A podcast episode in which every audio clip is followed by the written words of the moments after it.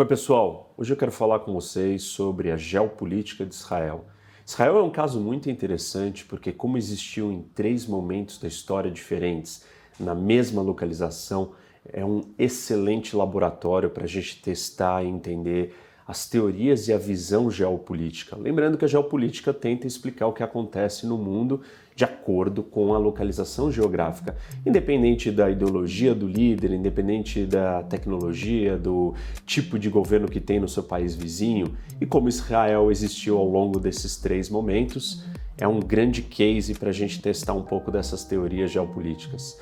Antes disso, não esqueçam de dar like no vídeo, seguir o canal, obviamente, ativar o sininho para vocês receberem notificação quando chegar o vídeo novo, compartilhar com seus amigos e venham debater com o professor Rock.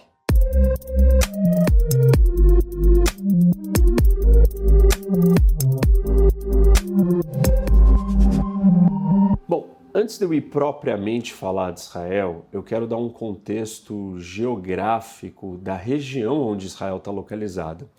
E ela está num lugar chamado Levante. É um termo geográfico impreciso que historicamente se refere a uma área que está localizada no Oriente Médio, ao sul dos Montes Tauros na Turquia, limitada ao leste pelo Mar Mediterrâneo e a oeste pelos desertos da Arábia e da Mesopotâmia. Ou seja, a região é um ponto de convergência, de encontro de continentes. E Israel está localizada num espaço dentro dessa região de extrema importância para potências imperiais ou ambições imperiais. E por isso parte do interesse pela região. Vamos agora falar da geopolítica de Israel. E no começo do vídeo eu falei para vocês que Israel existiu em três diferentes momentos da história. A primeira manifestação de Israel aconteceu em 1200 a.C.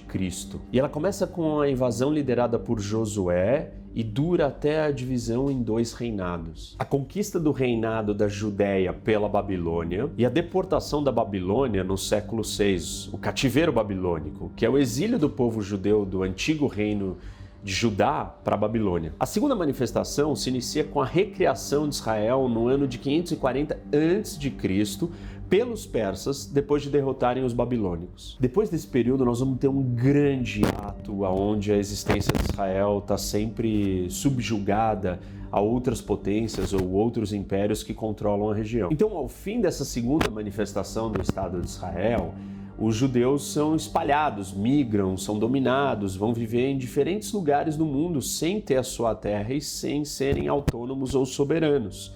Isso causa o espalhamento dos judeus pelo mundo, vão viver na Europa, vão viver em vários outros cantos e sempre sem ter o domínio do seu futuro, do seu destino. O que significa que os judeus não tinham um Estado próprio seu é, durante esse período todo, quase dois mil anos. A terceira manifestação de Israel acontece então muito tempo depois, em 1948, com a concentração de judeus, como nas manifestações anteriores retornando à Terra Prometida. A fundação de Israel em 1948 se dá dentro de um contexto do declínio do Império Britânico. E a gente tem que entender essa terceira manifestação como pelo menos parte da história ou desse contexto do Império Britânico. Depois do fim da Primeira Guerra Mundial, os britânicos controlam a região num protetorado e assim que dali, depois do fim da Segunda Guerra Mundial, em 48, se cria o Estado de Israel e a terceira manifestação da existência desse Estado. Durante os primeiros 50 anos depois da sua fundação em 48, Israel ficou refém da disputa entre as duas grandes potências, os Estados Unidos e a União Soviética, na Guerra Fria. Em outras palavras, como nas duas manifestações eh, de existência de Israel anteriores, Nessa última, Israel estava, em primeiro lugar, é, querendo garantir a sua independência e sobrevivência, porque logo após 48, uma série de guerras aconteceram ao longo dos anos. Outro problema que Israel continuou enfrentando nas suas três manifestações foram as disputas internas e, por fim, as ambições de grandes potências ou grandes impérios de fora da região que sempre tiveram interessados na localização estratégica do Levante. Então vamos começar analisando a geografia de Israel, as regiões principais. São quatro regiões topográficas distintas e três delas deram origens a povos com objetivos ou características únicas. A primeira delas é a planície costeira, que é toda a costa do Mediterrâneo de Israel e que ela começa desde a fronteira com Gaza, e embaixo de Gaza nós temos o Egito, e se estende ao longo da costa do Mediterrâneo até a fronteira no norte com o Líbano. Nessa região da planície costeira, nós temos um povo de comerciantes, empreendedores, é, ligados com o mundo e conectados com o comércio internacional. A segunda região é a dos platôs ou montanhas ao nordeste do país. E é uma região montanhosa que ela vai desde o sopé do Monte Hermon até o sul de Jerusalém. Na região do norte dos platôs e das montanhas, nós temos um povo de fazendeiros e guerreiros também. Bem ao sul, é, nós temos a região desértica, que é o deserto de Negev uma extensão do deserto do Sinai, que está do lado do Egito. Nessa região, nós temos pastores e guerreiros também vivendo. E por fim, a região do Vale do Jordão e do Planalto na fronteira ao leste. Ao oeste do Planalto Central israelense está localizada uma longa depressão por onde corre o Rio Jordão, que se estende por Israel, Jordânia, Cisjordânia e chega até o sopé dos montes de Golã, esse é o Vale do Jordão. E o território mais problemático, ou que recortam mais acentuadamente o território de Israel hoje, é a Palestina, que está dividida em dois pedaços: a faixa de Gaza, na costa do Mediterrâneo, e a Cisjordânia colada na fronteira com a Jordânia. Isso acontece porque no momento que Israel foi fundado em 1948, após uma decisão da ONU, o Estado que seria israelense e o Estado que seriam palestinos estavam desenhados diferente. O Estado de Israel ele não tinha um território contíguo, ou seja, contínuo. Então Israel estava quebrada em dois pedaços. Como vocês podem ver aqui no mapa, o momento da divisão como que os israelenses e os palestinos estavam distribuídos no mapa. E a parte azul é o que seria o território de Israel, e a parte laranja é o território palestino. Então, do lado israelense, ele não é contíguo, porque o território palestino ele se encontra. Então você tem quase que o território de Israel dividido em três partes, uma mais ao norte ali fazendo fronteira com a Síria, é, outra da costa toda e uma mais ao sul no deserto de Negev. Depois da partilha, os países árabes não aceitam a divisão e entram em guerra com Israel. E aí a primeira guerra, a guerra de 48. E isso faz com que esse território mude. E o resultado disso é uma separação do que era para ser o território ou a divisão original proposta pela ONU. E aí os palestinos ficam dois territórios separados: Gaza e a Cisjordânia. Voltando para a nossa explicação do território atual de Israel, então, além de Gaza e Cisjordânia, Israel faz fronteira com o Egito, com a Jordânia com a Síria e com o Líbano. Vamos voltar para a análise das quatro regiões, começando pela planície costeira. Obviamente que os interesses da população dessa faixa são diferentes dos interesses de quem está vivendo na região desértica ou em Jerusalém ou no norte. Mas é importante lembrar que 70% da população de Israel vive na costa e 80% da indústria está localizada ali, além de todos os aeroportos e portos estarem na região costeira. Subindo ao norte, nós temos a segunda segunda região, que é a região alta ou montanhosa. Nessa mesma região montanhosa ao norte, nós temos a Galileia, tradicionalmente dividida em três partes: Alta Galileia, Baixa Galileia e Galileia Ocidental. Você tem montanhas na região como o Monte Tabor e o Monte Heron. Nessa região da Baixa Galileia é onde está localizada Nazaré, por exemplo, uma cidade histórica e com um significado religioso muito importante para os cristãos. A terceira grande região é a região desértica, que engloba o deserto de Negev. Esse deserto ele ocupa 60% de todo o território de Israel, está localizado no sul e geograficamente é uma extensão, uma continuidade do deserto do Sinai. A quarta região e bastante importante para a geopolítica de Israel é o Vale do Jordão. No meio do vale nós temos o Rio Jordão. A guerra de 1967 também teve origem em uma disputa por água. Em 1964, antes da guerra em 67, Israel faz um ataque surpresa contra a Jordânia e a Síria por um projeto conjunto que eles estavam desenvolvendo para desviar a água do Mar da Galileia. O Rio Jordão também tem um simbolismo e um significado histórico de várias das histórias bíblicas. Bom, colocando então de lado essas características principais das regiões geográficas, nós temos que entender isso relacionado com a política. E uma das grandes discussões ligadas com Israel é onde que seria o Estado, quais ou onde devem ser colocadas as fronteiras. Eu quero mostrar para vocês a evolução histórica, geográfica ou geopolítica de todo esse território. É essencial a gente entender que ao longo da história o tamanho e a forma de Israel foi mudando mas a sua localização sempre foi fixa. E, obviamente, as suas fronteiras nunca foram precisas. Como vocês podem ver, então tem muitas diferenças. Acho que o ponto mais fácil, o ponto de partida, é a gente começar falando o que Israel nunca conquistou ou que nunca fez parte do Estado de Israel. Israel nunca englobou ou dominou ou ocupou a península do Sinai. Ao longo da costa para o norte, Israel nunca passou o rio Litani o que é hoje o Líbano. A parte do reinado de Davi, como eu comentei, Israel nunca dominou Damasco, mas frequentemente incluía as colinas de Golã. Israel se estendeu muitas vezes para os dois lados do rio Jordão, mas nunca chegando fundo ao deserto jordaniano. Vocês lembram do conceito geopolítico de tampões, ou em inglês buffers? Israel também tem os seus tampões, ou buffers, que são essas áreas de proteção.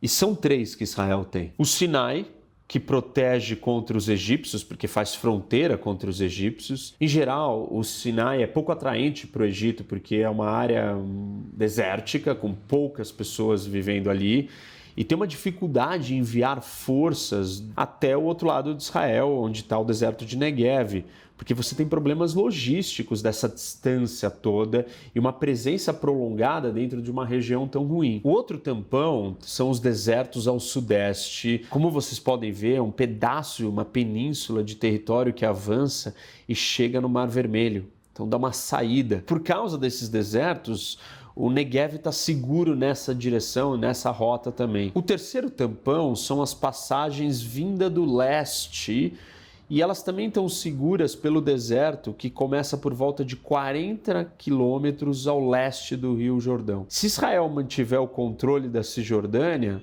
o lado ao leste do Rio Jordão vai estar seguro. Bom, os tampões são proteções para Israel. E quais são as vulnerabilidades geográficas ou geopolíticas? Ao norte, não tem um tampão entre Israel e a Fenícia, o que hoje é o Líbano. A melhor linha de defesa para Israel ao norte é o rio Litani mas que não é uma defesa ou uma barreira intransponível. Ocasionalmente, algum conflito vindo do norte acaba transbordando para dentro do território de Israel. Mas por essa região do norte do Líbano ser orientada ao comércio, ela não tem um interesse no território israelense ao sul, a não ser que você tenha outras disputas ou outras forças ali é, inseridas em um contexto maior, como é o caso atualmente com o Hezbollah. O vizinho que sempre foi uma ameaça ao Nordeste, a Síria, ou mais precisamente a área governada por Damasco, em qualquer momento da história, ela é populosa e frequentemente ela não tem saída para o mar e por isso geralmente pobre. A Síria não pode projetar poder para o norte, mas as potências da Ásia Menor, como a Turquia, conseguem se mover para o sul. Quando a Síria não sofre ameaças vindas do norte, ela segue para acessar o mar em direção às regiões costeiras do Levante, Israel e o Líbano. A outra vulnerabilidade importante está localizada no Planalto Central, próximo ao Vale do Jordão, que é a Cisjordânia. A profundidade territorial de Israel, ou seja, o espaço da costa do Mediterrâneo até a fronteira com a Jordânia, incluindo a Cisjordânia, são só 70 quilômetros. Qualquer míssil lançado de dentro da Cisjordânia, que está num ponto mais alto por ser um planalto, são uma ameaça para a capital de Jerusalém e para o resto do país inteiro. Só para vocês terem uma ideia, por exemplo, o único aeroporto internacional de Israel, o Ben Gurion, com apenas foguetes primitivos seriam capazes de atingi-lo dessa posição de vantagem estratégica superior do Planalto da Cisjordânia. A posição ou a localização de grupos terroristas ou inimigos dentro da Cisjordânia são capazes de acertar quase que o país inteiro, porque é um país muito pequeno e muito estreito. Se você conseguir colocar armamentos ainda mais sofisticados nessa posição, nessa localização de vantagem estratégica da Cisjordânia, você é capaz de alcançar o país inteiro e atingir o país inteiro dali. E aí vem uma das grandes discussões do ponto de vista da geopolítica e da segurança de Israel do porquê não pode abandonar o controle ou a presença dentro da Cisjordânia. Se eu disse para vocês que são 70 quilômetros do mar Mediterrâneo até a fronteira com a Jordânia, incluindo a Cisjordânia, e se Israel se retirar da Cisjordânia, sobram apenas de profundidade territorial 14 quilômetros. Imagina o quanto isso é estreito e pequeno. E do ponto de vista geopolítico, essa profundidade territorial, ela tem um efeito inverso do que eu expliquei para vocês no vídeo da geopolítica da Rússia. Se a Rússia é um território muito grande e ela pode se dar o luxo de recuar e convidar o seu inimigo para adentrar dentro do seu território, para que ele esteja estendido, desgastado, a situação geopolítica de Israel é o inverso se ela perder o controle ou a presença na Cisjordânia. Israel não tem espaço sequer para lutar dentro do seu território em caso de guerra com uma distância tão curta de 14 quilômetros. Não tem espaço para você recuar.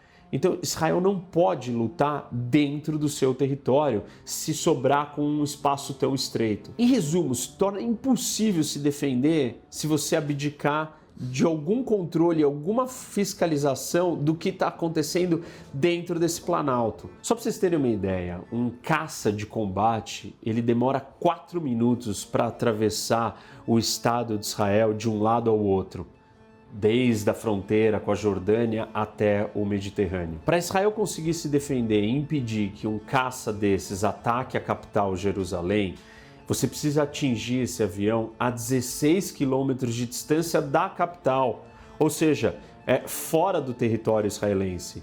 Quando ele estiver vindo a 16 quilômetros, você precisa ter conseguido identificar a presença desse inimigo e abatê-lo a 16 quilômetros da capital. Por isso, Israel precisa controlar o espaço aéreo da Cisjordânia e precisa ter uma presença para monitorar e garantir a segurança do que está acontecendo desse posto de observação elevada que dá uma vantagem competitiva militar absurda para o inimigo que tiver ali dentro controlando essa região toda. Não basta só Israel controlar a Cisjordânia ou ter a presença ali para garantir essa segurança, mas precisa estar colocada também no Vale do Jordão. Existem algumas vulnerabilidades de Israel também em Gaza.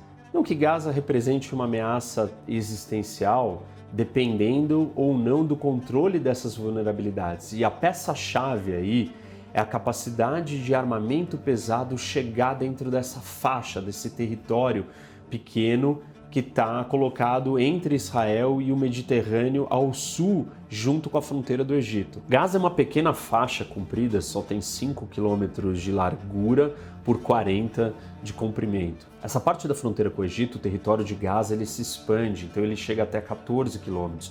Então se forma um corredor, o corredor de Filadélfia, que é a separação da fronteira de Gaza com o Egito. No Tratado de Paz entre Israel e o Egito, o controle e o patrulhamento dessa região ficava sob a responsabilidade de Israel. Um dos principais propósitos de controlar o corredor é impedir que armamento pesado entrasse em Gaza e aí sim Israel estaria muito vulnerável. Isso acontece até hoje pelos túneis cavados de Gaza com o Egito e armamento consegue entrar dentro de Gaza e por isso que vira e mexe nós assistimos os conflitos dos foguetes sendo lançados e mísseis sendo lançados de Gaza para dentro de Israel. Depois que Israel abandonou Gaza em 2005, aí o controle do corredor foi dado à autoridade palestina. Só que quando o Hamas que é uma organização terrorista, derruba a autoridade palestina de Gaza em 2007, aí Israel precisa retomar o controle do corredor Filadélfia. Israel e o Egito fecham o corredor. Daí os túneis começam a ser construídos. Durante um período o Egito abriu, mas depois ele fechou de novo, e esse continua sendo uma parte de preocupação para Israel em relação a Gaza. O que, que pode chegar dentro de Gaza? Seja pelo mar ou seja, pela fronteira terrestre com o Egito, o corredor de Filadélfia. Se a gente olhar o todo da geopolítica de Israel, raramente Israel teme ou sofre uma ameaça existencial vindo dos seus vizinhos imediatos, a menos que todos eles consigam se juntar e coordenar um ataque massivo, conjunto é, como aconteceu algumas vezes, mas Israel conseguiu se sair bem. Os inimigos da região de Israel podem ser bem-sucedidos se Israel estiver dividida internamente. Nós temos um exemplo histórico disso, a divisão do reinado original de Israel com a Judéia. Nós vimos a aliança da região da costa com a Galileia, enquanto Jerusalém foi dominada pelos povos das regiões desérticas. As consequências dessas divisões internas fez com que Israel fosse dominada no norte pelos assírios, enquanto a Babilônia foi capaz de engolir a Judéia. Se Israel é capaz de se manter unificada internamente, a grande ameaça vem das potências externas, de fora da região, os grandes impérios. Babilônia, Roma, Turquia, Persa, ingleses, todos controlaram Israel e não eram da região e fizeram isso de forma política, às vezes mais agressivo e às vezes menos. Ou seja, o maior perigo para a existência de Israel vem na capacidade de gerenciar e se conduzir dentro do xadrez geopolítico global e dos movimentos das grandes potências que são de fora da região. Dando essa dinâmica da unidade interna e das potências externas ou dos impérios de fora, a gente pode estabelecer três modelos de existência ou sobrevivência para Israel. Um, Israel pode existir de forma totalmente independente. Isso acontece quando não tem potências imperiais externas à região ali.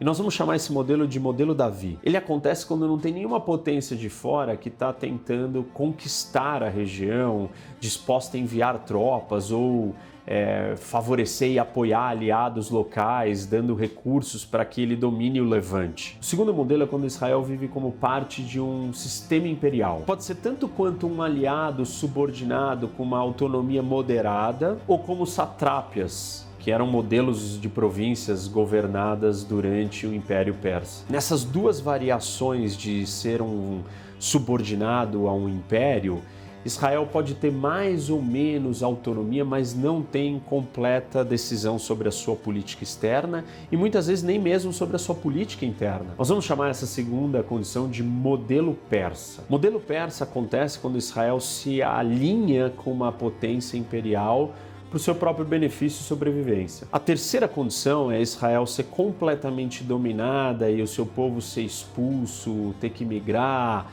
e perde a autonomia por completo. Esse seria o modelo babilônico. E ele acontece quando Israel erra no cálculo e tenta desafiar e confrontar uma grande potência e, obviamente, não tem os recursos e os meios para fazer isso e acaba sendo destruída e dominada. Ao longo da história, nós assistimos nas existências de Israel mais do modelo persa e babilônico e menos do Davi. A razão para isso é geográfica, dada a importância e o quanto estratégico é o Levante e Israel dentro do Levante para as potências, seja vindas do Oriente ou elas vindas do Ocidente, é, do Mediterrâneo. Toda essa realidade geopolítica faz o establishment, os pensadores, os líderes, a, população de Israel tem um mindset, um modus operandi de lidar com os desafios de sobrevivência e existência. E daí surge um modo de pensar, um,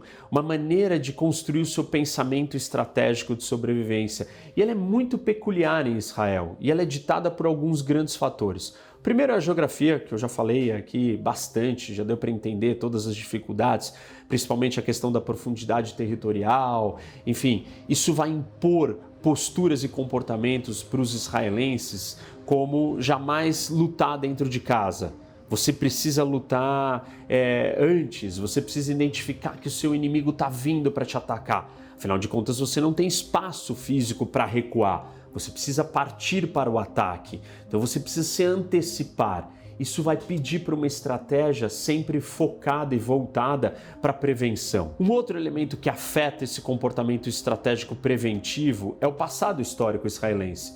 todas as perseguições e todas as dificuldades que o povo judeu enfrentou ao longo da história fizeram ele criar uma memória, um receio de sobrevivência e de tentativa de conquistar sua segurança. As memórias desse passado histórico englobam desde perseguições pontuais em cada país da Europa ou na Rússia, até o seu ápice no Holocausto. Além disso, em 1975, a Assembleia Geral da ONU diz que o sionismo, que é o movimento nacionalista israelense, ele é igual a racismo.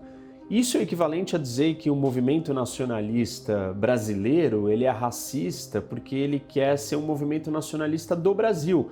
Se for assim, todos os movimentos nacionalistas são racistas por essência, porque eles são primariamente focados na aglomeração e na autonomia de um povo e não de todos os outros. Todo movimento nacionalista ele é exclusivo do seu povo e não é, embarcando, englobando todos os outros povos. Seria a mesma coisa que dizer que o movimento nacionalista curdo ele é racista porque ele é curdo e não é palestino. Seria igual dizer que o movimento nacionalista palestino ele é racista porque ele é palestino e não israelense. Então são esses absurdos ou esses posicionamentos que fazem o povo judaico se sentir eh, abandonado e sozinho, preparado sempre para se defender. Então, esse é mais um elemento que reforça a ideia da estratégia preventiva é, de agir antes do, do pior acontecer. Um outro fator que reforça todo esse sentimento é a questão dos inimigos imprevisíveis. Israel nunca sabe quem podem ser os seus inimigos ou não. Ao longo dessa terceira manifestação do Estado de Israel, que começa em 48, já foram cinco grandes guerras, fora os conflitos menores assimétricos com organizações terroristas como Hamas ou Hezbollah ou outros grupos ainda menores. Ao longo da história, desde a sua última criação, Israel sofreu ataques de várias coalizões de países árabes e muçulmanos. Hoje a, a situação está muito melhor, mas isso faz parte desse passado, né? E dessa preocupação de sempre estar pronto é, e agir preventivamente. Hoje Israel tem acordo de paz com o Egito, com Jordânia. Recentemente acabou de normalizar suas relações e assinar um acordo de paz com os Emirados Árabes e vários outros estão na linha seguindo esse mesmo caminho. Dado todo esse contexto que eu estou aqui explicando para vocês, é, a estratégia de sobrevivência israelense vai estar tá baseada em alguns pilares. Primeiro, evitar e impedir que se forme uma grande coalizão é, de países contra Israel. Dois, Israel tem que ditar o tempo, a hora e o local de como vai acontecer um conflito. Por isso que Israel coloca tanta importância nos serviços de inteligência. Você precisa antever os passos do seu inimigo, porque não dá para você lutar contra ele dentro de um território tão pequeno. Então você precisa agir preventivamente. Claro que isso causa é, problemas diversas vezes por erros, mas essa é a postura ou é o mindset é, geopolítico colocado pela geografia para o comportamento israelense. E por fim, Israel não pode lutar em dois frontes simultaneamente. Então, se movimenta para impedir que isso aconteça. Bom, gente, como vocês podem ver, o caso de Israel é muito interessante porque nós conseguimos voltar no tempo e olhar os momentos em que existiu e comparar isso com um comportamento histórico e ver como que a geografia e a geopolítica influenciam a importância dessa localização estratégica que Israel está. E não só é, pela questão geográfica, mas todos os outros significados que vieram ao longo da história e tudo que simboliza nesse lugar que alguns chamam ou dizem que é o coração, o olho do universo, com a união das três grandes religiões monoteístas, o judaísmo, o cristianismo e o islamismo, todas concentradas nesse lugar, nessa região, principalmente na cidade de Jerusalém, que esse é uma outra discussão. Um, quem sabe eu faço um vídeo só sobre Jerusalém é, um outro dia. Bom, espero que vocês tenham gostado. Não esqueçam de dar like no vídeo, compartilhar com seus amigos, seguir o canal, ativar o sininho para receber as notificações e vem debater com o professor Rock.